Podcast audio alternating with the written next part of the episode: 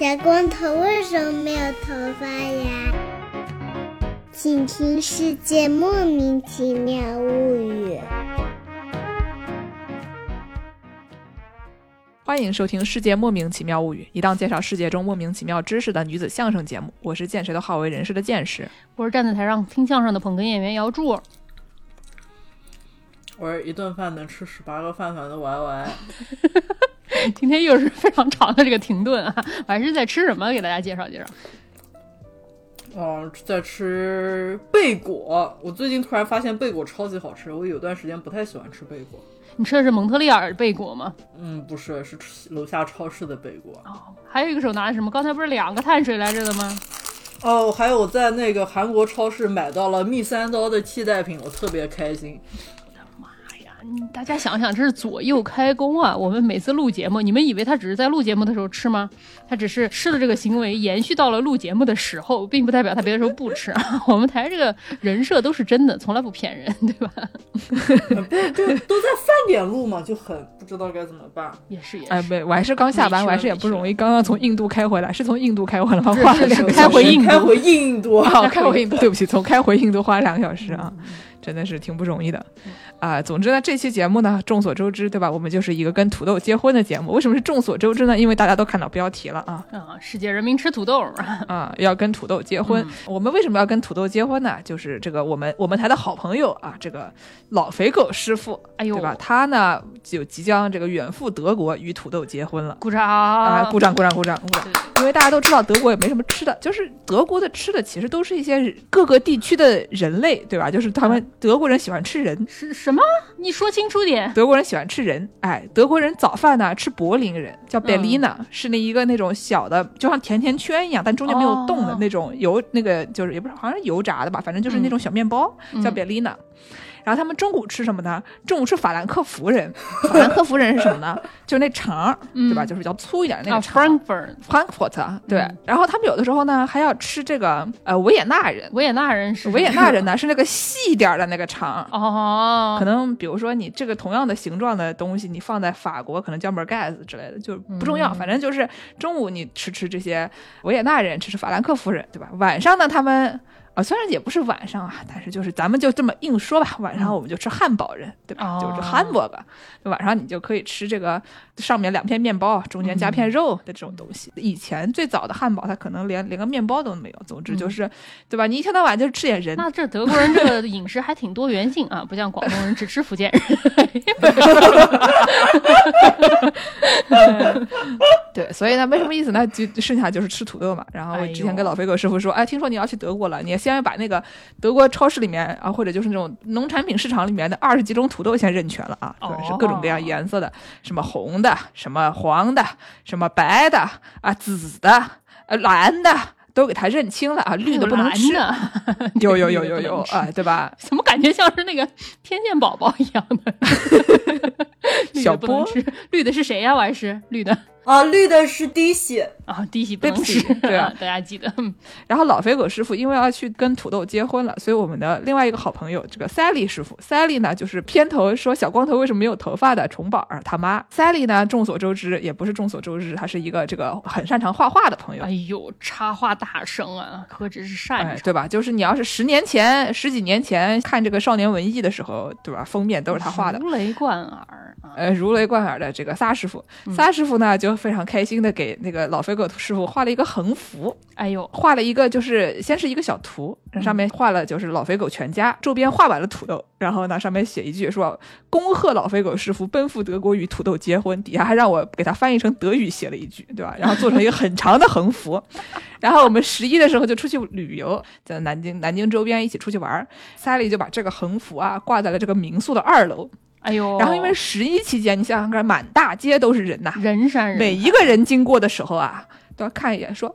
老肥狗，德国与土豆结婚，就在屋里面就能听见外面的人在里面朗读，因为这都不是人话，朋友们，你从一个没有听过这 这几个节目，就你没听过跟宇宙结婚的人，对吧？你你不知道这都啥话，就是对。然后每个人经过的时候都非常困惑，然后就是很缓慢的朗读这句话，然后并且笑，因为觉得非常的愚蠢，对吧？就是这个怎么会有人这么说话？我们在屋里面就看他们的困惑的眼神，觉得非常搞笑。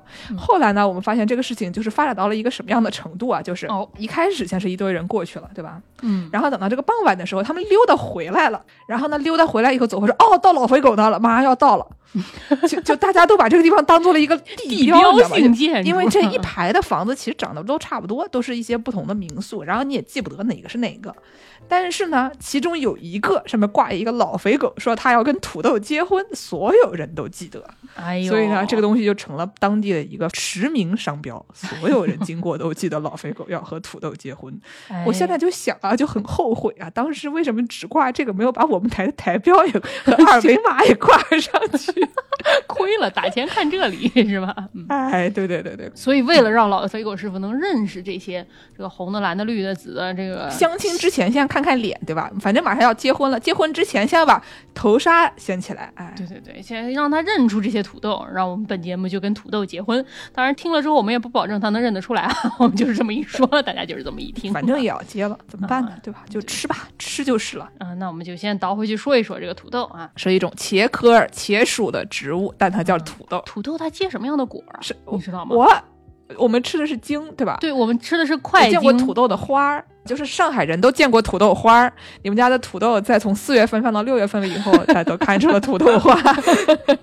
鬼故事一个。哎，你还别说，我搜了一下这个土豆，还真的有一种果儿长得跟这个番茄确实是有点像的，这个小小的绿绿的这种。呃，看起来很像绿色的圣女果的东西，嗯说每一颗里面大概有三百个种子，被称为什么真正的土豆种之类的这样的东西，嗯可以用来种植的。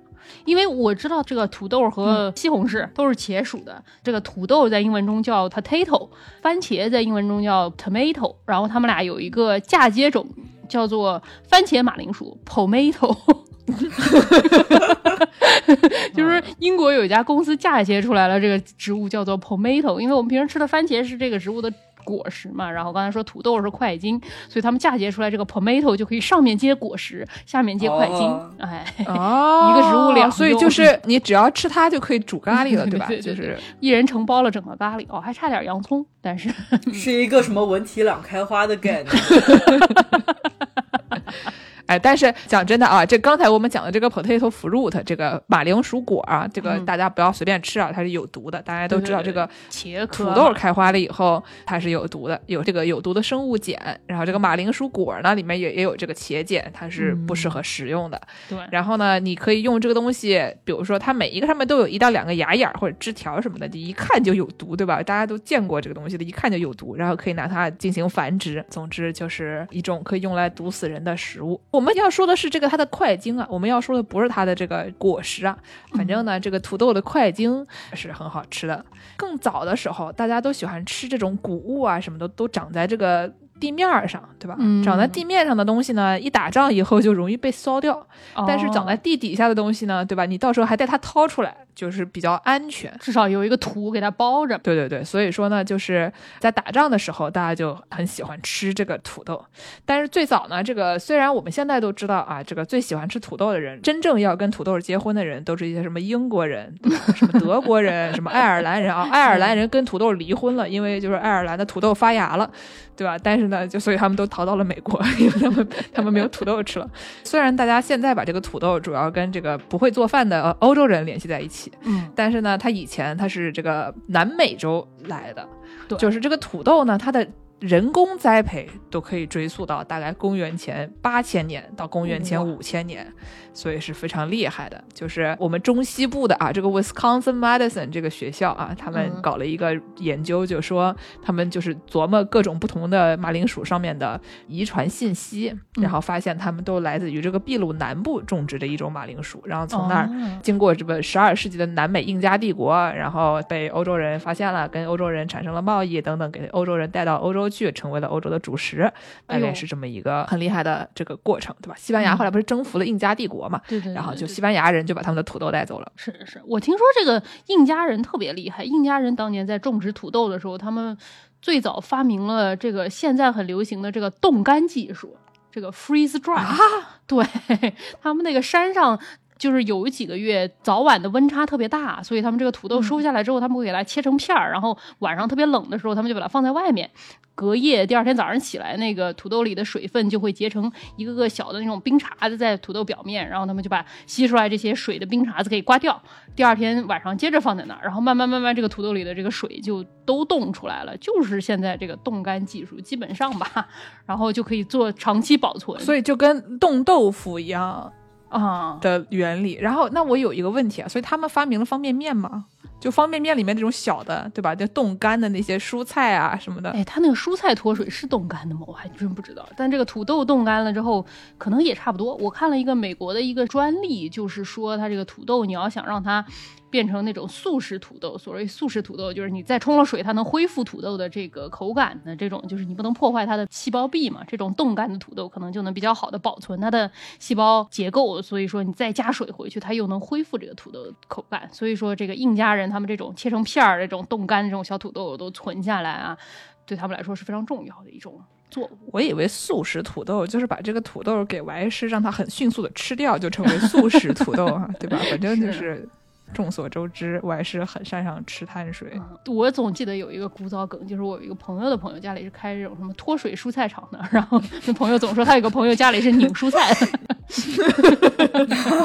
就跟那个韩国阿姨喜欢坐在小区门口就是腌泡菜差不多的感觉，就是拧拧蔬菜是吧？那什么去壳的都是老太太嘴里给你抿出来的，对吧？都是这么概念，差不多得，差不多得了啊，嗯。啊，总之呢，印加帝国呢，他们以前这个吃土豆非常擅长吃土豆，非常擅长与土豆结婚。他们呢以前不仅吃这玩意儿，然后它可以成为一种货币，然后呢，而且农民可以用它来交税。你想一想，它如果切成这种圆的，一小片儿一小片儿的，给它冻干了，这玩意儿，你说它长得不像钱吧？它也是有点像钱的。不是你，那你那你一片能值一毛吗？你说说这个东西你要吃多少才能吃饱啊？那人家还是应该是一袋一袋的啊，一袋啊，一个一个的。对，然后呢，就后来被西班牙人带去了欧洲了。以后欧洲人就欧洲人不行，欧洲人众所周知啊。对，因为呢，你想印加人他们那么早就开始做冻干土豆，知道这玩意儿好吃。欧洲人带回去以后，他看着觉得这个花儿挺漂亮，他把它当做当做一种这个淡紫色的、长得很好看的花啊，来自美洲的奇花异草来保存，就是对吧？就是你们重点错呀。就是，所以说他们就一直把它当做一个欣赏的东西。就是这个，他们去了印加帝国的西班牙人呢，把这个给了国王，然后国王呢又给了罗马教皇，然后后来就欧洲各个地方虽然都种了，但是他们就是并没有能上餐桌。主要有一个什么原因呢？嗯，因为。圣经里面没提过这玩意儿，它是南美来的，它不是这个大陆上来的。你要是什么中东地区的话，比如说苹果什么这些东西，你至少能在圣经里面找到一些它的踪迹，对吧？但是它是一个从别的大陆来的东西，一个他们认为的新大陆来的东西，那就很奇怪了，就是没有人见过这个东西。然后呢，圣经里面因为没有，所以欧洲人就觉得这玩意儿靠不住。对吧？就是那个谷子，它长在上面，对吧？这个土豆呢，它长在下面，然后而且就是切开了还会发黑，他们就觉得说这个东西是恶魔的苹果，所以呢，以前的欧洲人他们就老觉得这个土豆不能吃，现在吃的香的不得了，你看这帮人就是现在是会吃这个，寡会吃这个，对对对。但是呢，等到这个一六一八年到一六四八年之间，嗯，欧洲有这个三十年战争。三十年战争呢，我们就不细说了，反正就是宗教原因嘛。主要是就是在这个非常擅长吃人的这个德国境内搞了一大溜这样的活动，对吧？因为这个长在地面上的这些谷物呢，就受到了踩踏和洗劫，哎呦，一把火烧了，对吧？或者是被马踩了等等的。但是呢，这个土豆因为他们都在地底下，所以他们就安然无恙。不是，但他们本来也不种吧，对吧？他们有多少土豆？就是之前种了一些，然后呢，可能不是非常的广泛。但是后来大家发现这个东西，毕竟它三十年，三十年就是足够长，让大家意识到，如果你的小麦种起来这个危险比较大的话，你还可以想别的办法，对吧？大家用这些时间发现了啊，这个东西好吃，可以吃。然后呢，比较安全，哪怕打仗了，你这个东西也是可以喂饱大家的。嗯，所以呢，在这段时间以后，这个马铃薯种植就在德国被广泛的推行开来啊，成为了就是大家这个结婚的对象。所以，然后这段时间呢，德国的人口也从一五零零年的九百万，也就是比蓝鲸稍微多一点儿啊，一五零零年的九百万增加到了一八零零年的一千八百万，这三百年翻了一番。然后呢，这个同样就是在俄罗斯，他们俄国他们这个一五零零年有一千两百多万人，到了这个一八零零年的人翻了大概三倍，变成了三千七百万人。虽然中世纪的时候这个人口增长还是很缓慢的，但是这个土豆在其中做了还是挺重要的贡献。嗯然后呢，就是在这个欧洲还有一个大概一七几几年，一七五六年到一七六三年这段时间，嗯就有一个七年的战争，大家主要是为了一一堆欧洲人争夺美洲殖民地的这么一个情况。然后在这个七年战争里面呢，有一个叫巴赫曼基耶的一个人，就是帕芒蒂埃。啊哦，这么一个人吧，反正他把这个土豆发扬光大了，就是在这个、怎么说呢，在上流社会里面把它发扬光大了，嗯。因为他反正就是先是被这个德国军队俘虏了，对吧？然后呢，哎就成为了这个就是被迫与土豆结婚了，因为因为人家给你吃啥你就只好吃啥嘛。嗯。然后因为在这段时间吃了土豆以后，他就反正活下来了，他就觉得、哎，嗯。其实土豆这个东西也不错，对吧？但是呢，毕竟它是一个给什么牲畜呀、囚犯呀，当时就是给这些人吃的东西，这个嗯。地位不是非常的高端。在咱们中国俗称吃的是猪食啊，哎，对，猪吃的不好吃吗？不是挺好吃的。说像你吃过一样。嗯，但是就是说，他就想把它推广到这个高端人群里面，对吧？嗯想要找一些大 V 给他刷流量。嗯据说啊，据说他在巴黎给各位达官显贵，什么路易十六啊，什么这些人啊，举办了一场土豆宴啊，就是这哦种。鼓励大家争先恐后与土豆结婚，他所有的菜都是由土豆做的，做了各种各样的菜。然后呢，在这个宴会上面还让路易十六和他的老婆这个玛丽王后在衣装上面别了这个马铃薯花，因为之前我们不是说了嘛，对吧？上海人都见过这个马铃薯的花还是蛮漂亮的，紫色的小花花，对吧？然后呢，这些东西别在身上了以后，就是它视觉上效果也不错，然后吃起来呢，欧洲人没吃过好的嘛，就觉得这个啊 土豆也蛮好吃的，嗯对吧？所以呢，这个因为上面的这个大 V 们都吃了这个土豆了以后，大家刷小红书的时候一看，说：“哎呦，这个东西好像蛮有意思的嘛，对吧？”就是一看推特上面突然就爆火了，红了这是啊，哎，所以就是大家就开始吃土豆了。然后呢，还有一个段子是说，这个帕芒蒂埃呢，他在这个巴黎郊区啊种了一大片土豆，然后据说这块地方呢是有重兵守卫的。这个具体是怎么重兵守卫？是因为有人来偷，所以重兵守卫，还是像我们之前香水那期节目里一样说一下，说一不小心，哎，我一不小心在百货公司把这个香水 哎踩到地上了，对吧？是说他故意的，还是比如说国王让他就是为他派的这个重兵呢？我们不是很清楚啊。啊，就我听说有一个说法是说，他为了吸引大家的注意，他就故意派了这个重兵来守卫。然后老百姓一想说，鬼子是什么宝贝啊？此地无银三百两的概念嘛，这么多人来搜啊，然后我也要去看看。然后这老百姓们就过来看，想说这个田里有什么呢？我也想偷两个回去吃一吃，试一试。然后据说这个帕蒙蒂埃师傅还跟这些守卫说，如果半夜有人来偷啊，你们就让他们偷，哎，偷回去让他们吃，是一种饥饿营销的手段，应该说，就真的有很多人来偷，很多人就吃上了土豆。啊，对，然后呢，就是反正大家就是越不让干的事情越想干，所以呢，嗯这个大家就吃上了这个土豆以后，发现好像挺好吃的。其实呢，你能有多好吃啊？还是比欧洲其他那些食物可能强不少的，对吧？嗯嗯，然后呢，而且这个事儿，因为就是这是一七八五年左右的时候种的吧，嗯然后那段时间呢，正好这个法国北部又发生了饥荒，就是他种的其他的一些农作物呢，可能这个收成不是非常好，法国北部这个农业出现了一些减产，然后也发生了饥荒。但是呢，因为大家当时这个土豆的种植面积啊、扩大了。哦所以呢，大家还是勉勉强强的啊度过了这个难关。嗯所以呢，就大家就觉得说啊，这个帕邦迪埃这个人非常擅长营销的，对吧？在小红书上面非常有建树的这位朋友 啊，在这个对对对是是促进土豆在全世界传播的一位工程。KOL 美哎，食博主对，就他不是 KOL，他是这个背后的那个叫什么来着？运营，对，他是运营。KOL 是刚才说的这个玛丽皇后什么的，哦对吧？他们在身上别了这个马铃薯花的，他们是 KOL。王后还带货，原来是这样。哎，嗯对，然后呢，就是这个事情后面的人啊，就强行说，哎，一切都是土豆的锅，对吧？就说这个土豆使欧洲人完成了从温饱到小康的转变，哎呦，然后呢，还说这个一七五零年到一八五零年，这个欧洲人口翻了一番，从一点四亿翻到了两点七亿，大家哎连结婚年龄都降低了，就是这对吗？哎，总之呢，就是后来因为等到这个之后嘛，不是又有什么这个工业革命啊等等这些嘛，对吧？就是各个方面的它都有在发展，然后呢，这个人口又多了以后呢，又为这个工业革命提供了很多的劳动力。虽然也不知道它到底是这个之间是什么关系吧，但是这个土豆，反正多种点土豆嘛，大家能吃得饱饭了，不会饿死的，总是好的，对吧？科技就有进步了嘛，人多。哎。就有进步了嘛，但是呢，对吧？刚才我们说了，爱尔兰人也很倒霉啊。哎呀，爱尔兰人的土豆发芽了，熊猫的竹子开花了，差不多就是这种感觉。嗯，对，这个在一八四五年到一八四八年之间，有一场叫做 Late Blight 的这个瘟疫。就是晚疫病，反正就是翻译成晚疫病，晚上的瘟疫这种病。Late blight，它这个瘟疫袭击了欧洲的这个马铃薯们，然后它好多马铃薯就不能吃了，导致了这个马铃薯大饥荒。毒了。对，然后呢，就有至少一百万人死亡，二百万人的爱尔兰人离开了爱尔兰，其中四分之三移民到了美国。所以现在美国的很多很多人的这个 last name 对吧？他们的姓读的听起来有点像爱尔兰人的那些，他们都是土豆的后裔。特别是 东海有非常多这种大城市里面都会有非常多的爱尔兰人啊。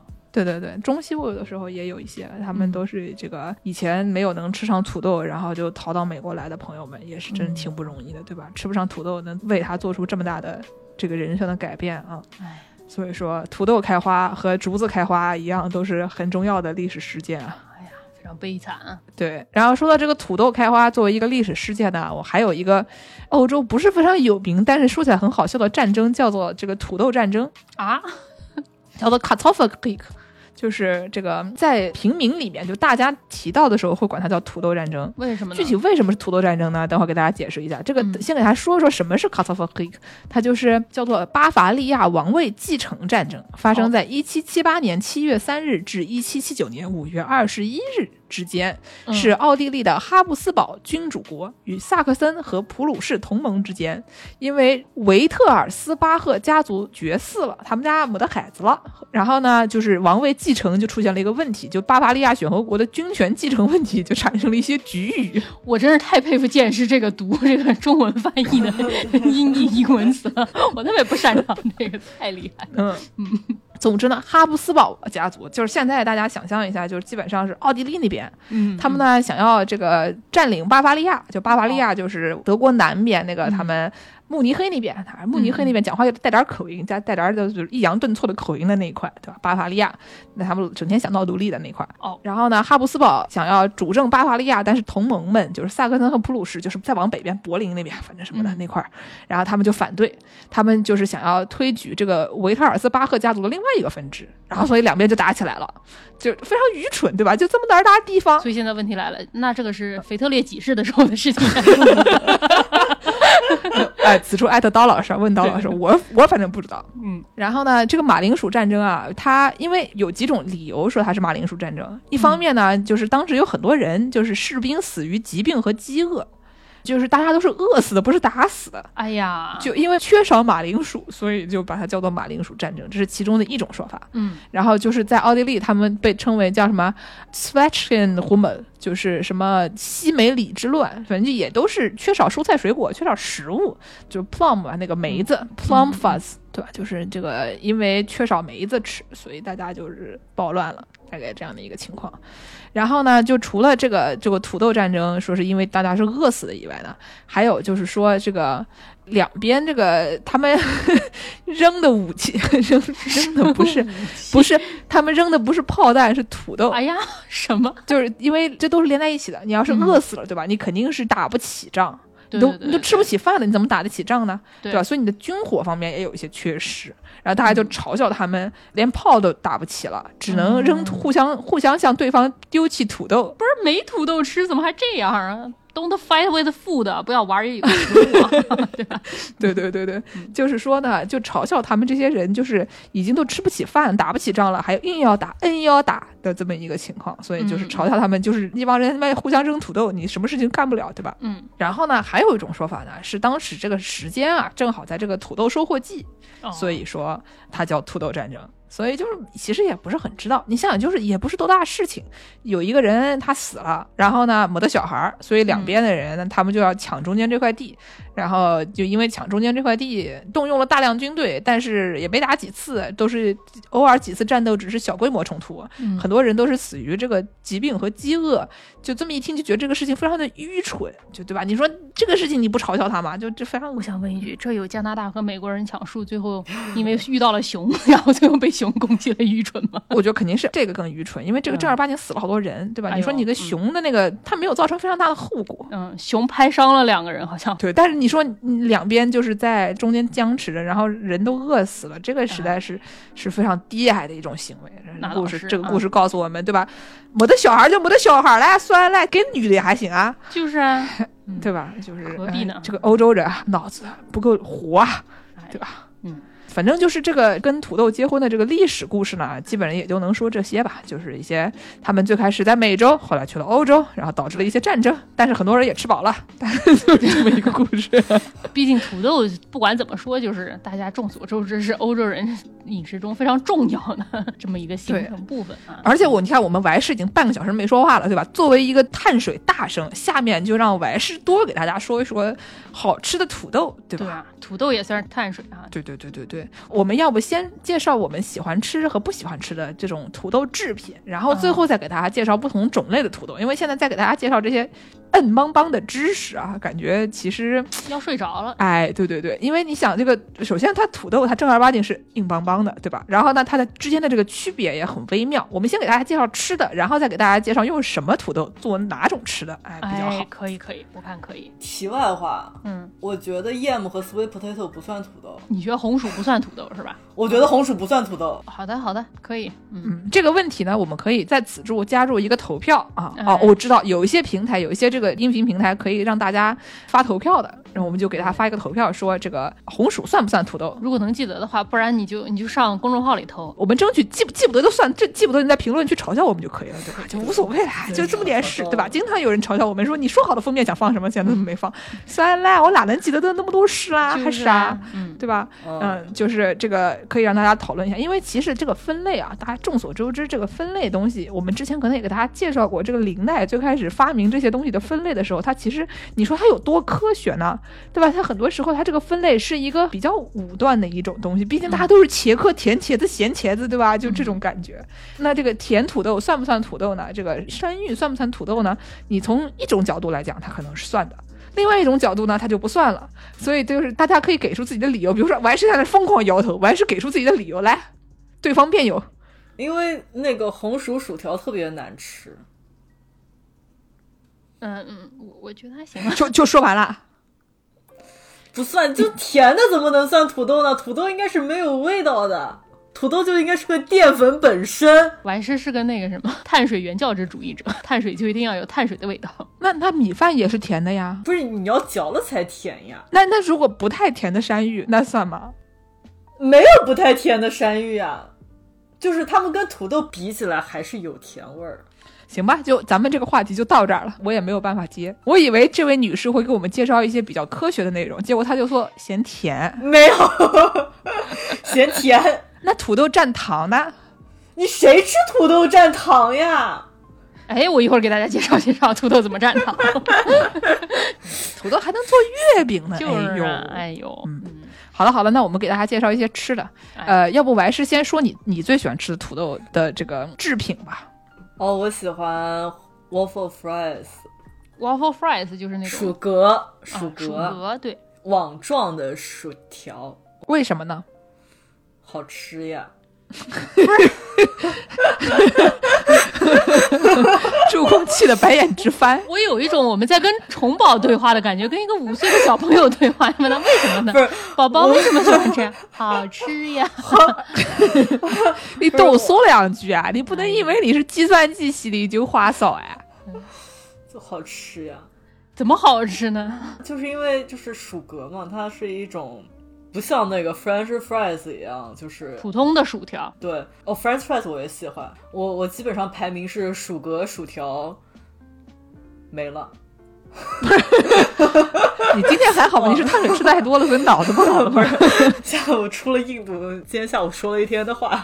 那你有什么不爱吃的土豆制品吗？我对薯条的评价是一个相对的评价，就是薯条都是好吃的，就是土豆没有不好吃的，但是就是有我更愿意吃的和我基本上不太会去选的那种。哦，那我有一个问题，就是各家汉堡店的薯条，你喜欢吃哪一家？对吧？有各种连锁的那种，比如说什么 Five Guys 的，对吧？对什么 In and Out 的，呃，麦当劳、肯德基的，Burger King 的，对吧？就是这一溜儿，你你觉得哪家的薯条比较好吃？你可以这个给大家介绍一下。Triple A 啊，因为 Triple A 是唯一一个卖薯啊，不对，是要被夺取了铁梯团旗了吗？对对对，但是为什么？你就说吧，为什么 Chick-fil-A 的好吃？因为这个卖鸡和三明治的店是唯一一个卖薯格的快餐店。哦，对对对对对，他家是有薯格的哦，嗯，对，他是唯一一个卖薯格的快餐店。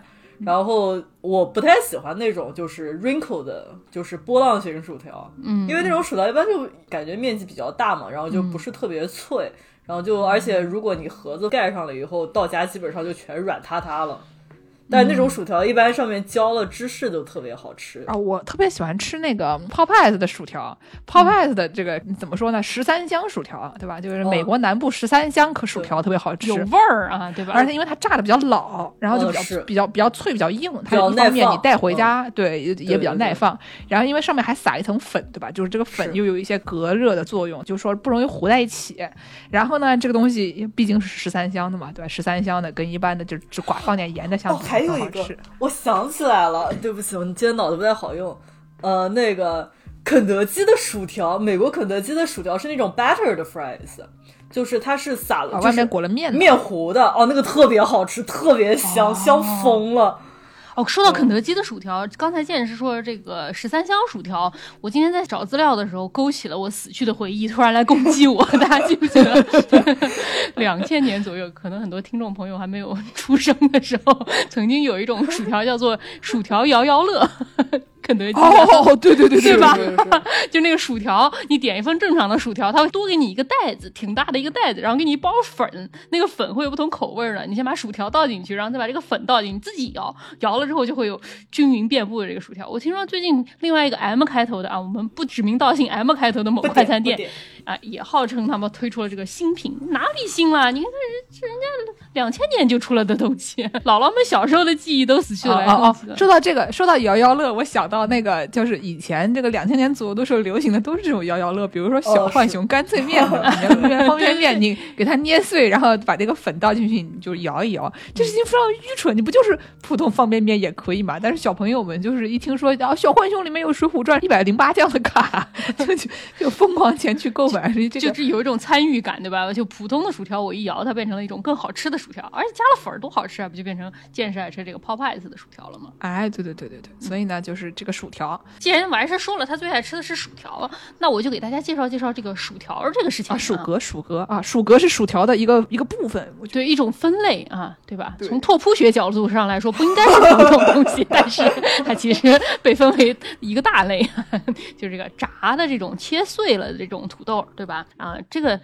薯条这个东西，大家知道，在美国或者北美的英文里，它叫 French fries，法国薯条，对吧？英国人不管它叫 French fries 啊，英国人管它叫 chips，但好像也不太一样，chips 也不太一样，因为英国的 chips 是更宽一点，切的更大一点，可能两个手指宽这样的。啊啊，对，但是虽说美国人管它叫 French fries 法国薯条，但是这个薯条它具体是哪国发明的，就有两个国家的人在为这个事情进行了一番 battle 啊，就有点像是这个挪威人看不起瑞典肉球，瑞典人看不起挪威肉球，就是这样一种地图炮的这么一种大家互相之间的 battle 啊。这个另外一个国家就是比利时啊，比利时认为薯条是他们的国菜。比利时人说，你虽说这个薯条叫做法国薯条，但是它并不诞生于法国，而是诞生于比利时有一个法语区。然后呢，当时的这个一战的时候，他们认为是美国人跑到这个地方来驻扎的时候，他们分不清楚这里是比利时的法语区还是真正的法国，所以说他们就把比利时人吃的这个薯条叫做法国薯条。其实呢，这个东西是比利时人发明的。为什么他们这么认为呢？是因为他们认为这个法语区有一个地方叫做纳莫尔，这个地方的人特别爱吃那种炸小鱼，就有点像是多春鱼的那种。当这个法语区的这条河如果结冰了的时候，这个当地这些爱吃这种炸小鱼鱼的人没有小鱼可以吃了，他们就只好把土豆切成小鱼的形状，炸一炸，炸成的这种薯条就是他们发明的啊。所以说，比利时现在都已经在向联合国教科文组织提出申请了，说这个薯条应该是我们比利时的文化遗产、官方标志，肯定是我们比利时人的东西嘛。但是法国人就不同意了，法国有一个烹饪历史学家，烈日大学教授，叫做皮埃尔·勒克莱克啊，他写了一篇这个关于薯条历史的论文。他说：“这个这个故事肯定不靠谱嘛，对吧？首先嘛，就算你说啊，比利时人说你们这个薯条是什么一六八零年发明的，现实刚才说了，这个西班牙人从南美把土豆带到了欧洲，一直到一七三五年，土豆才被西班牙人带到了比利时。你们怎么可能在？”土豆进到比利时之前就已经发明了炸土豆呢？这个事情肯定是不可能的啦。而且呢，在十八世纪的时候，这种穷人怎么会有那么多脂肪来用来油炸呢？大家知道，炸薯条是你是要放很多很多油在里面，它才能把它整体给炸熟的嘛。所以说，这个法国人认为我们法国人嘛，比你们比利时人更早接触到土豆这个东西。而且呢，我们这个巴黎，哎，我我有一个问题啊，我确实是没有去过巴黎啊，在这边问一下去过巴黎的见识，为什么巴黎塞纳河上最古老的桥叫新桥？我 说巴黎最古老的桥叫新桥，Pont Neuf。哦，Neuf，New Bridge，Why？Why？为什么？我先看的时候，我想说，我实在是不懂，但是也也也行吧，这个 好好问题，你让我搜搜。你搜搜啊，嗯，然后法国人就认为说，之前那个雇什么重兵假装来守卫马铃薯的这个帕门蒂尔师傅啊，他搞这个马铃薯推广活动，到一七九五年，马铃薯已经在法国全国都已经得到普及了，那怎么可能是你们比利时人发明的呢？肯定是我们法国人发明的。这个东西应该跟我们当时在这个新桥上面这种小贩用推车卖的有一种炸马铃薯是一样的东西。所以说呢，叫勒克莱克这个哥们儿就说啊，说炸土豆到具体是谁发明的，我们是不知道了，但。是呢，唯一可以确定的是，这个人肯定是一个巴黎人。嗯，这个法国的这个新桥真太有意思了。哎呦，怎么一五七八年到一六零七年的这个桥，就是亨利三世建的第一个这个，就是它是一个石头的桥。我猜说以前的桥是不是不是石头的，还是给真的是是不是没了之类的？嗯，我也不知道。嗯，有巴黎的朋友们，请来告诉我们这个 Pont Neuf 到底是怎么回事啊？就是。为什么最老的桥叫新桥？非常厉害！全南京最银的桥叫金桥。没有没有，胡说的。总之就是这样，不知道这个薯条是法国人发明的还是比利时人发明的。但是不管怎么说，比利时人说他们这个薯条是他们的国菜，确实是有一定道理的。因为你到别的地方去吃这个薯条，它经常是一种配菜，对吧？你点一个肉，旁边给你来一点薯条，或者来一些薯条，你蘸点什么东西吃吃，一般不太把它当成一个主菜来吃。但是比利时人的薯条，你是把它当成一顿饭来吃的。比利时人那个薯条是那种用一种专门的马铃薯做的，这个马铃薯叫什么？冰铁 马铃薯，反正就是一种荷兰的马铃薯制成的，而且比利时的这个薯条，它一般都是用牛油炸的，都不是用普通的油炸的，炸两次，炸完之后把它放在一个纸筒上面，然后在上面再撒上一坨蛋黄酱，这个是他们的一种国民小吃。虽然我们也没吃过，但看这个图片感觉还是不错的啊。吃过的朋友也可以给我们介绍介绍这个东西口感到底怎么样？嗯，感觉是挺好的。饿了。嗯，说到这个只吃薯条作为一顿饭，虽说比利时人觉得他只有他们这么吃，但实际上还有一个国家的朋友啊，就是也很喜欢吃这个薯条，就是我跟我还是在的这个加拿大，毕竟也是法国嘛。也是 French fries，因为他们加拿大人也说法语，对吧？有一块儿也说法语啊。哦，不是所有地方。对，这还确实是跟那个地方有关系，因为它这个国菜叫做普汀，普京也叫这个。对，这这这个确实是普京的姓，在法语里也叫这个。嗯，然后也有人说它是有点像英国的那个铺丁这样的感觉的东西，是一个混乱的布丁是吧？对，布丁这种这样一个菜，混沌，混沌，混沌，混沌布丁，的确有点混沌，有点混乱邪恶。这个玩意儿翻译成中文叫做浇汁儿奶酪薯条，特别好吃。它是那个薯条上面给你浇点那个 gravy，就是大家原来放在土豆泥里的那种肉汁儿，然后再在上面放上它那个 cheese curd，就是那种凝乳奶酪。上面还要放点那个培根碎呢，还有猪油呢，哇！哦，那是后来的改良版就是原教旨主义的，只有这两样，只有这个肉汁儿和这个奶酪。嗯，这个东西确实是跟法语区有关系，因为主要是魁北克中部生产这个 cheese curd 的嘛，这个奶酪。哦，对，这跟中西部一个道理，对吧？就是那个美国就是威斯康星什么的，特别擅长做这些东西。对对对对对。然后据说是在魁北克省有一个小餐车上有一个哥们儿，他声称啊，也是跟这个薯条的发明是一样的，有好几个餐厅都都是康熙啊下江南的时候发明的啊。对对对对对，康熙到魁北克的时候康熙发明的到魁北克的时候发明的，乾哦乾隆吧，乾隆。乾隆，乾隆，嗯，乾隆。对这个餐车呢，就说他们一直都是爱在这个薯条上面浇这个肉汁儿的。然后同时呢，因为他们靠近魁北克产这个奶酪的厂，所以说他们这个餐车上面也会卖那种一袋一袋的这种 cheese curd 这种奶酪作为零食卖给大家。然后这些人买了这个奶酪之后，就会给它撒在这个薯条上面，慢慢的就变成了他们这种一个当地的小吃。当地的普京，对当地的普京，然后后来这个普汀就变得越来越有名，越来越受欢迎了。之后呢，就开始有了各种各样刚才说这些变体了，比如说有什么意大利普汀，就是它在上面放点什么意大利面酱，然后再放点香肠什么的；还有蔬菜普汀，它就是用蘑菇酱和蔬菜，然后或者是爱尔兰普汀，就是见识说上面放猪油的那种啊。特别好吃。我听说现在还有什么日式普汀，反正上面放什么都行，确实是一个混沌的这么一个料理啊。啊、而且这个东西怎么说呢？就是薯条把它放在了很多这种。就大家一般心目中想的说，它这个是一个脆的东西，对吧？对但是有的时候呢，你比如说这个薯条隔夜了以后，它不是软了嘛，对吧？它是软了以后，你怎么样？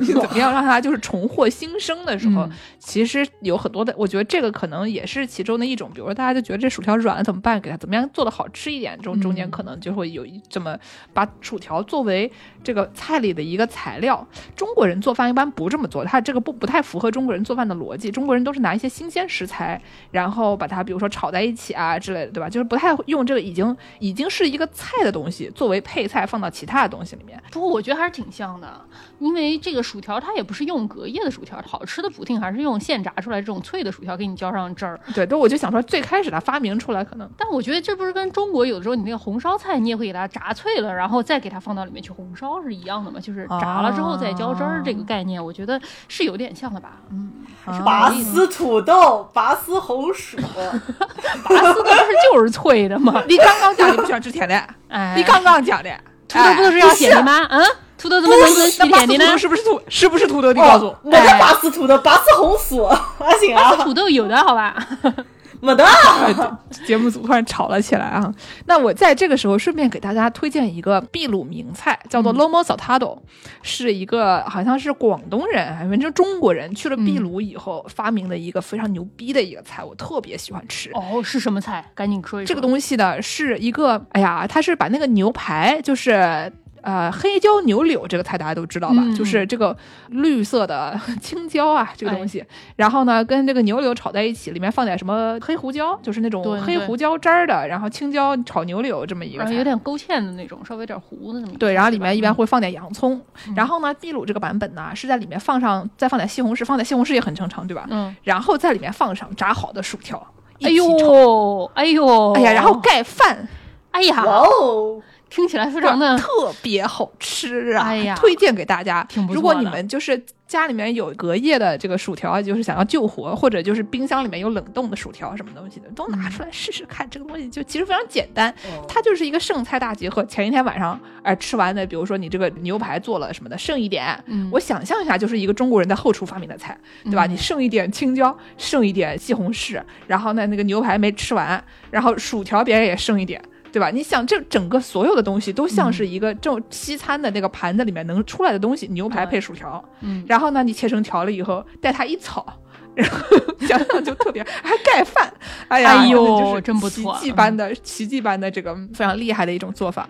我想要分享一个感觉，刚才剑师给了我一个灵感，我分享一个又要被意大利人不承认的披萨种类哦哦，是薯条披萨，，potato wedge 披萨，哦，啊就数饺那啥放在披萨上面。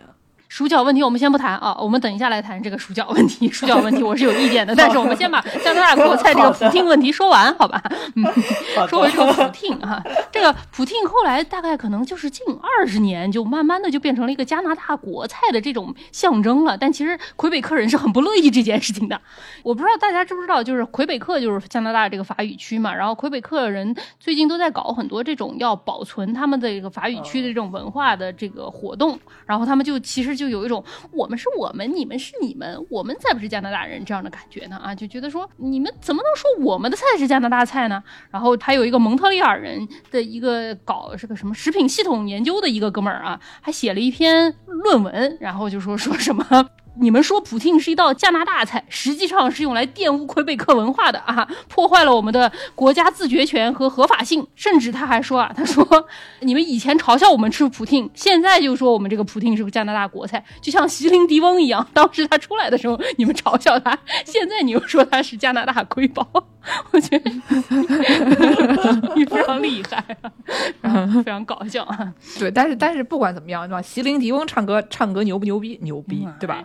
这个普汀好不好吃好吃吃？好好吃，没啥可说的，对吧？对对你再怎么嘲笑，你吃不吃呢？真香哎，这个玩意儿？已经很在加拿大有这种什么普汀节了，每年的二月一号到七号，哎，在完我还是在这个温哥华也有啊，多伦多也有，所以说如果在加拿大的朋友可以试一试哦，在芝加哥也有的，在什么 曼彻斯特，美国的曼彻斯特，还有罗德岛其实也是有的，所以说在这些地方的哦哦哦，朋友们我的快乐老家，哎，二月一号到七号之间，如果说有的时候可以去看一看。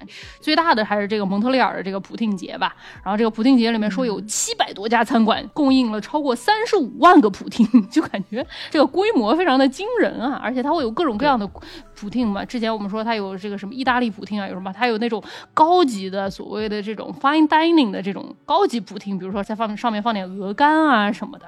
我的个乖乖！truffle，对，既然有往这个高级方面发展，自然就会有往奇怪的方向发展。我看到说还有人摆摊卖的是这个甜点普汀啊，我还好吃我还是不是说薯条必须要是咸的吗？不，薯条本身是咸的，但是它的 toppings 可以是甜的，这两个概念不一样。所以那可以上面可以放冰淇淋吗？可以啊，就是你你在麦当劳你们听听或者肯德基吃薯条不蘸冰淇淋的吗？蘸冰淇淋可好吃了，又脆又甜，对不对？又脆又咸又甜。你们听听啊，我竟无言以对啊！它有一种口味，就是说这个冰淇淋口味的普汀，好像是在加拿大著名的一个也是卖炸鸡的一个连锁餐厅叫 Swiss Charlotte 里面有卖啊。如果有的朋友们可以去试一试，啊，我我我讲实话，我也觉得这个薯条蘸冰淇淋还可以应的，该大家可以的。对对对。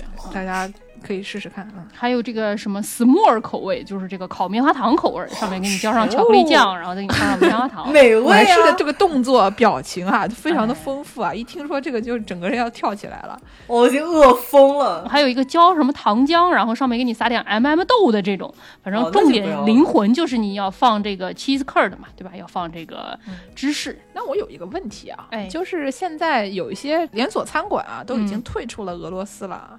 但是听说他们菜单上面还是有这个普京这个菜啊，我想问问你们这个是什么样的一个情况啊？啊，有些连锁餐馆啊，大家注意一点啊。你们不要以为我们外国人啊就听不懂这个 Putin 在不同的语言里面是什么意思啊啊！啊，我们就不说是哪个连锁餐馆了，就是五个人站在大街上，招牌掉下来砸死三个人还活着两个人的那个餐馆啊。其其实肯德基也有的，嗯其实肯德基也有的。哦，嗯，好的，好的，就是本地化的一种做法嘛。嗯，嗯，嗯，但还是挺厉害的。铺天说完了以后，再给大家说点其他的这个土豆啊。行，我必须要说回这个土豆角的这个问题啊。我还是你给我说说土豆角它好吃在哪儿吧。土豆角，我们先介绍一下，就是你把一个土豆像切苹果一样切成一片儿一片儿的，就是以中间的这个中心为基点，然后呢，比如你先切一半，再切一半，像切蛋糕一样给它切成那个小扇形，对吧？嗯，它截面是一个小扇形。不是土豆角不就是一个吃土豆的概念吗？但是它的皮是脆的。哦，我特别不能接受吃土豆皮这件事情。那那我问你一下，你吃那个叫什么来着？安盼的时候，就是那个红豆面包的，或者就是嗯红豆馅儿的一切的时候，你你你要带皮的吗？你是带皮还是不带皮的？红豆皮我不是非常介意，但是土豆皮这个东西怎么说呢？就是整的土豆切成薯条，像什么英安奥那种薯条，我觉得可能还行，因为毕竟它那个土豆皮儿只在嗯它那个薯条两端嘛，对吧？然后，但是当它的土豆皮儿占的比例大到一定程度的时候，我就开始不太能理解这个食物了，因为我觉得土豆皮儿特别炸脆了之后怪拉嘴的，应该说，我特别不能接受一种吃法叫做 potato skins，你们知道吧？就是土豆皮，有一道料理叫做烤土豆皮。烤土豆皮的做法呢，可能我也能理解，就是因为他们欧洲人或者白人做饭的时候不是特别爱做土豆泥嘛，所以说他们这个做法就是先把这个土豆整个放到炉子里去给它烤箱里给它烤熟了，烤熟了之后它里面是软的了之后，他把它给拿出来，拿出来之后他就把它中心的那种烤软的土豆给掏出来，然后把它做成土豆泥，然后剩下呢，它就会剩下这个外面有可能一公分或者半公分那么厚的这么一个壳儿。就叫土豆皮，他把上面撒点料，然后再丢进去烤。那你吃的不就是寡食皮了吗？你把那点肉给刮完，你把肉都做成土豆泥不好吗？你怎么还要吃土豆皮呢？我真是，哎呦，我头稀昏。土豆饺对我来说也是同样的问题，就是皮的含量有点过大，就是它一整面是皮儿的话，你吃上去觉得稍微有点拉嘴。放披萨上，披萨的底儿也挺拉嘴的，这个感觉就是大型口腔溃疡现场。好的，好的，好的，知道了。见识爱吃什么，不爱吃什么？土豆料理，我啊，土豆料理里面，我喜欢，我很喜欢吃土豆饺子。很喜欢吃土豆馅的饺子，它是一个碳水套碳水的概念，但我觉得蛮好吃的。波兰饺子对吧？哎，对对对，也或者说什么立陶宛土豆饺子，立陶宛饺子叫什么 s e p e l i n a 我不晓得具体怎么读，反正就是这个中欧地区有很多这个土豆饺子的这个做法。因为一般来说，我们中国人吃饺子，首先它这个里面的馅儿和皮是非常不一样的，对吧？对，就是口感非常不一样。对。然后呢，意大利的饺子呢，里面经常是奶酪什么的，就感觉那个东西它会化掉，就是呃，然后又小，有的时候你觉得吃不到馅，吃到馅了吗？我不是很确定，就是开始。了吗已经结束了那种感觉，就是有点像吃小馄饨，呃，这个中间的馅儿不是非常的明确。然后土豆饺子呢，就是中欧地区的这个土豆饺子呢，它这个经常这个土豆它不是那种纯的土豆泥，它还稍微有一些质感。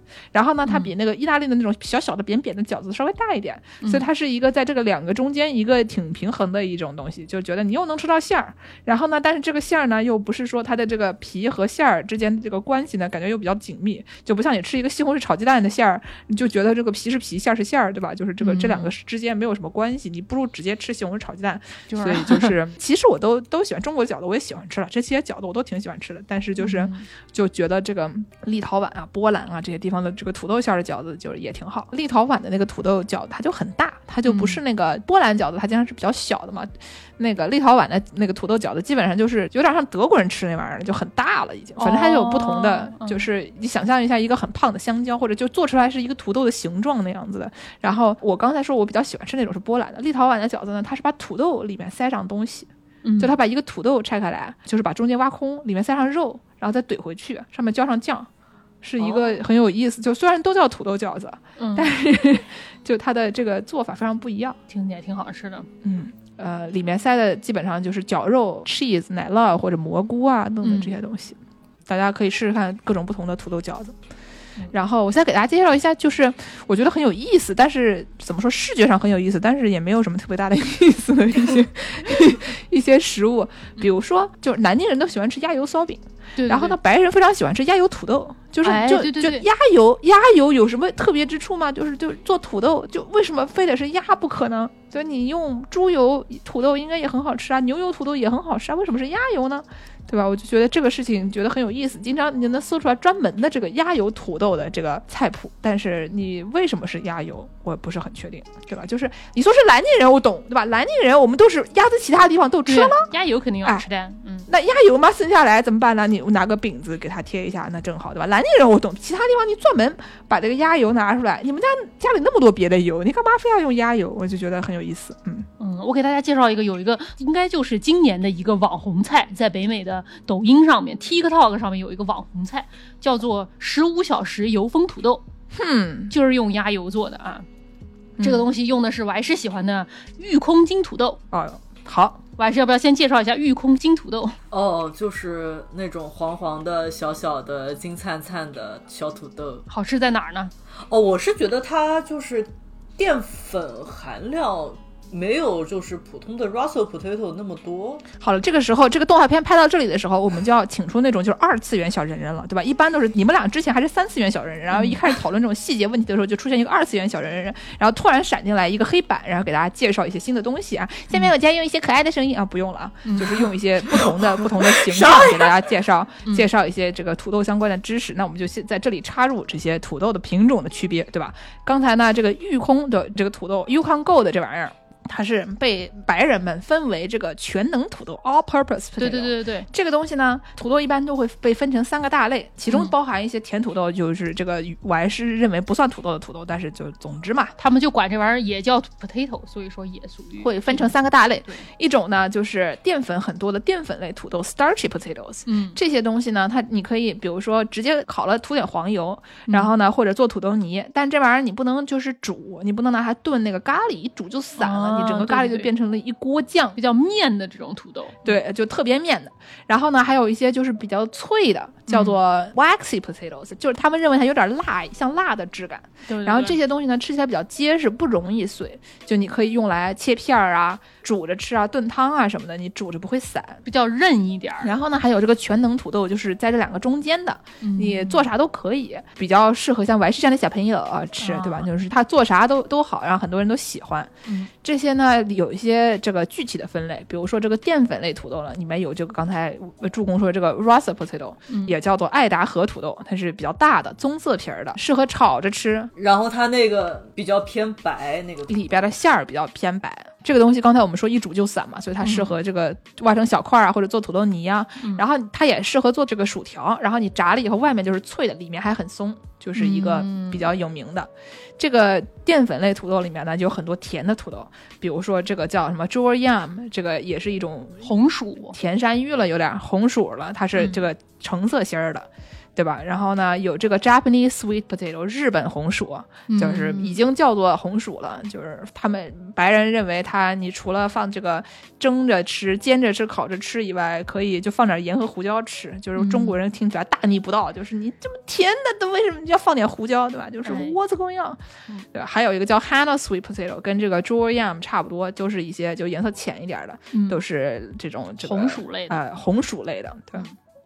嗯然后呢，这个比较像蜡一样的这个 waxy 的结实的这些东西，里面基本上都是一些长得比较小的，嗯不如刚才我们说的这些什么爱达荷土豆、这个 Russell potato 那么大。那玩意儿巨大，可能一只手那么大啊。对这些东西，它有的名字经常跟手指有关，比如嗯说红手对指叫 red thumb，是一个小小的红色皮儿的，然后嗯比手指还是要长一点、粗一点的。就是你想象一下，如果什么呃海格的，就是巨人的手可能长那样，对吧？嗯嗯就是适合这个煮着吃、烤着吃。还有一个叫 French fingerling，也是法国手指，对吧？也是这个粉红色的外皮的，差不多的功能。嗯对对对对，还有一些这个就一听就是欧洲名字的，比如说 Russian banana。这个黄皮儿黄心的这个呃俄罗斯香蕉啊，嗯然后呢什么奥地利祖传土豆啊，这个 Austrian crescent 啊，这还有什么 La Hat，对吧？这个东西一听就是法国的，对这些东西呢，这个名字里面比较有欧洲特点的这些东西，也是比较像这种比较结实的土豆这类型。嗯，然后呢，我们刚才说的这个全能土豆，这个 all-purpose 这个全能土豆里面就有这个 Yukon，对吧？它这个这个全能土豆里面，除了这个非常正常的 Yukon 以外，还有一些不同的颜色的。嗯呃，就是它有各种，就是一听就是名字里面带有颜色的，然后它实际上也是彩色的。哦比如说这个 Red Gold，对吧？它这个皮儿是红色的嗯；Purple Majesty 皮儿是紫色的，就 Majesty 应该叫什么？就是那种呃皇家听起来很有这样的感觉。啊，对，就是非常有皇室的感觉。它是这个皇家紫色土豆，嗯 然后呢，Norland Red 又是一个红色的，哎，而 Yukon Gold 是金色的，对吧？然后还有一个东西叫 All Blue，就全蓝蓝的啊，全蓝的啊、嗯就是等等，就是所以说给大家听听，就是你如果不知道哪一种的话，你可以通过我们刚才介绍的这个猜，哎对吧？它要是名字一听就是欧洲的，它很可能是这种比较结实的，像对蜡一样的，嗯对吧？比较适合炖着吃的。嗯它要是名字里面有各种各样彩色的这些东西呢，说不定它是全能土豆。然后，如果你啥都不认识的话，你就看看这个我们刚才说的 Yukon 啊，什么嗯 Russet Potato 啊这些类型的，这个比较正常的。甜土豆呢，你就正儿八经的像我们亚洲人一样烤着吃还好呢，烤着吃就是最好吃的，不要讲了。哎，当然，你也可以做成那个甜土豆薯条，虽然会被我还是大幅鄙视，但我觉得还蛮好吃。我也觉得还行啊，我讲实话。蛮好吃。突然要断绝父子关系了，我们 刚才说的是这个御空金土豆要做成鸭油土豆片的，抖音网红菜，这个十五个小时压油封土豆片儿。这个东西怎么做呢？就是首先你要先拿这个玉空金土豆，你把它洗干净了，然后把皮给刮掉了之后呢，然后你把它给擦成均匀的这种片儿，然后呢就把这个土豆片儿和盐还有鸭油可以倒到一个碗里，给它混一混，给它裹上这个鸭油。裹了一会儿之后呢，你就要拿出一个面包盘，他们烤那种面包，那种比较深的那种面包盘，然后你要在上面铺上那种烤面包用的那种 parchment paper，那玩意儿有点像油蜡纸还是什么，就是烧对，就是烤箱纸呗，烤箱对，纸。烤箱纸。然后你要给它四面都给搞上，然后你就开始把你之前切的，然后用鸭油抹过的这个土豆片往里面垒。这个东西做出来的效果应该就有点像我还是很爱吃的那种千层的那个面点一样那种感觉。因为千层，你想它是一片面，然后中间裹的是黄油，这个东西就是土豆片儿中间抹的是鸭油，是同一个概念啊。这个东西我感觉也是一种，就是封久了以后，大家在厨房里面开始就是大力出奇迹的一个菜。谁有十五个小时做一个这个呀，对吧？不完对，怎么就感觉就是，虽然你现在已经是二零二二年了，就是是大家早就放出来了，对吧？但是就是 somehow 还给人一种就是在坐牢的时候 想出来的菜的一种感觉啊！行里行气的这个感觉，是吧？不做这个菜判几年呀？判几年呀？哎，对。然后你把这个土豆给它垒，基本上垒满，垒成一个面包那么厚，就是大家烤那吐司面包一整块儿那么高，可能有个五六公分那么高吧。在上面再盖上一层这个烘焙纸，就给它放进烤箱里烤，要烤三个小时。呀，煤气是不要钱啊？怎么回事啊？烤三个小时？用低温烤，只用一百二十度烤箱烤。那还。就是慢慢烤，把它给整个烘透了之后，你把它拿出来，然后在上面再放一个面包盘，然后用一些很重的东西给它压住，把它给压实了，放在冰箱里面放十二个小时。放到十二个小时之后呢，要脱模，你要能成功把它给脱模出来，这个东西就已经成为了一块这种千层土豆砖，就是已经成型了。因为鸭油本身也是凉了之后，它是那种固体状的嘛，对吧？我听的都已经累了，我的天哪！这玩意儿判五年，我觉得得有，是，差不多有期徒刑啊。对吧？你要是只判了三天，你不可能在家里做这样的东西。真的真的。然后你把这个已经结成一块千层土豆压油砖的这个东西给拿出来，然后把边上给切掉，给它切成大概两公分乘两公分这种小方块儿。像薯塔一样的这个东西，最后再放到油里去炸，炸成金黄焦脆之后，就说就会很好吃。怎么说呢？这个东西据说在抖音上是一个网红菜，有非常多的人试。不知道大家有没有十五个小时的时间在家试一试这个东西？我觉得都是上海人吗？现在是广州人，是广州人。哦，都是广州人？广州人好歹家里做肠粉啊，做这个东西更是啊，对吧？广州人在家里多放点福建人。哎，我在说什么？囤福建人，但是囤的时候小心发芽。哎呀，好了好了，不都大家都不是德国人啊，不整天吃一些什么 Frankfurt 啊、Vienna 啊这些东西、啊。反正就这个鸭油土豆，我看他们那些美食博主做了之后吃，就是说，你说它不好吃吗？它也是好吃的。但是吧，你吃点旋风土豆不好吗？跟这个酥脆这种口感，我觉得可能差也差不了那么远，绝对是差不了十五个小时那么远的。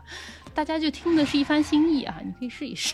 的确是。那那那这个其实还有一个我觉得类似的东西啊，嗯就是被翻译成这个风琴烤土豆的一个菜。虽然说也不至于十五个小时，但是也不是没有相似之处的。嗯它就是一个非常考刀工的一个菜。哦，就是他把一个土豆啊切切切切切切成那个，就有点像是那种大煮干丝还是什么的，就是那个哦，银针豆腐那个，对，就是上面切开，下面不切开那样啊。哎，对对对，反正差不多把这个土豆切成一片儿一片儿的，切的特别特别细。然后呢，在这个上面撒上黄油啊，什么嗯随便你弄点葱啊、盐啊之类的东西，然后放到烤箱里面去烤。经常会在这个里面搞一些花儿，比如说在这个片儿和片儿里面塞一些什么培根啊，塞点奶酪啊，有的没有的就这么做，叫做 Hasselback potatoes，就是或者风琴土豆片。但是就是对吧？它你说你土豆一般的吃法不好吃吗？非得弄成这样，看起来有点这个密集恐惧了才好吃吗？可能也是吧。欧洲人不行。欧洲人说明就是没有吃上这个旋风土豆片儿。还有一个菜跟这个也差不多，把土豆切成薄片，叫做这个土豆千层派，哦，对叫做 Dolphin Was，反正一听名字就知道是一个很法的一个菜，对吧？嗯它基本上就是把这个土豆呢切成片了以后，在里面倒上那种就是像那个牛奶奶油什么的那种酱汁。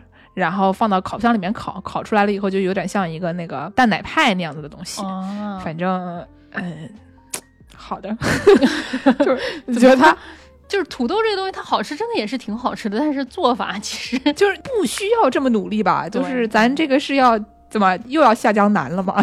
是，但不管怎么说，我觉得还是要付出一定的努力啊。这个炒土豆丝儿，我觉得还是挺好的。哦，炒土豆丝，但是这个地方要说一下啊，就是炒土豆丝也分洗不洗这个土豆丝的两种做法，啊，对吧？那个中国人洗要把那个土豆丝洗了，把外面那个淀粉洗了，然后炒着吃，对吧？就是这个是一个比较正常的做法。嗯但是如果你不洗的话，就会变成那个土豆饼。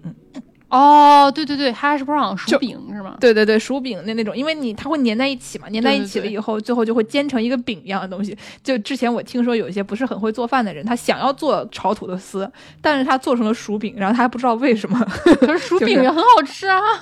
对对，就就是说，如果你想做成那个形式的话，你还是要洗一下。嗯啊，对对对，刚才说土豆丝，我就说你还是要稍微做出一些努力的，对吧？土豆虽然你不需要做出很多努力就能做的很好吃，但是你不能就直接做那个 baked potato，烤马铃薯这个东西。我有一次跑到一个朋友家吃饭，他跟我说我今天做给你做了一道大菜，然后拿出来一个烤马铃薯，基本上就是一整个土豆把它放到烤箱里烤，烤熟了之后在上面撒点料，就从中间划一道，然后往里面撒点料。放放个黄油，我们俩出去吃肯德基不好吗？真是的。还能吃到这个 poutine，对吧？哎，对吧？还能吃点什么摇摇乐、薯条摇摇乐什么的。哎呀，因为我们刚刚给大家说了这么半天这个北美抖音，对吧？这个嗯 TikTok，那么我们就最后给大家放一个北美抖音非常流行的这个土豆歌，叫做这个小土豆，Small Potatoes，还叫什么 Potatoes are Potatoes，土豆是土豆这么一个套娃歌曲啊，就是大家也听个乐。啊好的，好的。祝大家这个土豆吃的开心啊！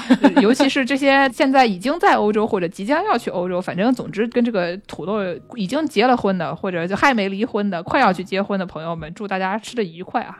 争取就不要花十五个小时整那些了啊！哎，祝大家土豆永不发绿啊！嗯，好嘞。那感谢大家收听《世界莫名其妙物语》，您可以在微信公众号、微博、豆瓣关注我们，也可以在微信公众号平台和爱发电平台给我们打赏。想要加入农广天地粉丝群的朋友们，可以在微信公众号后台回复“加群”获得入群方式。如果要给我们介绍商务合作的话，也可以在微信公众号后台点击“商务合作”。那今天的节目就到这里，大家下期再见。再见。再见。Potatoes, small potatoes, small potatoes, small potatoes, small potatoes, small potatoes, small potatoes, small potatoes, small potatoes on the move.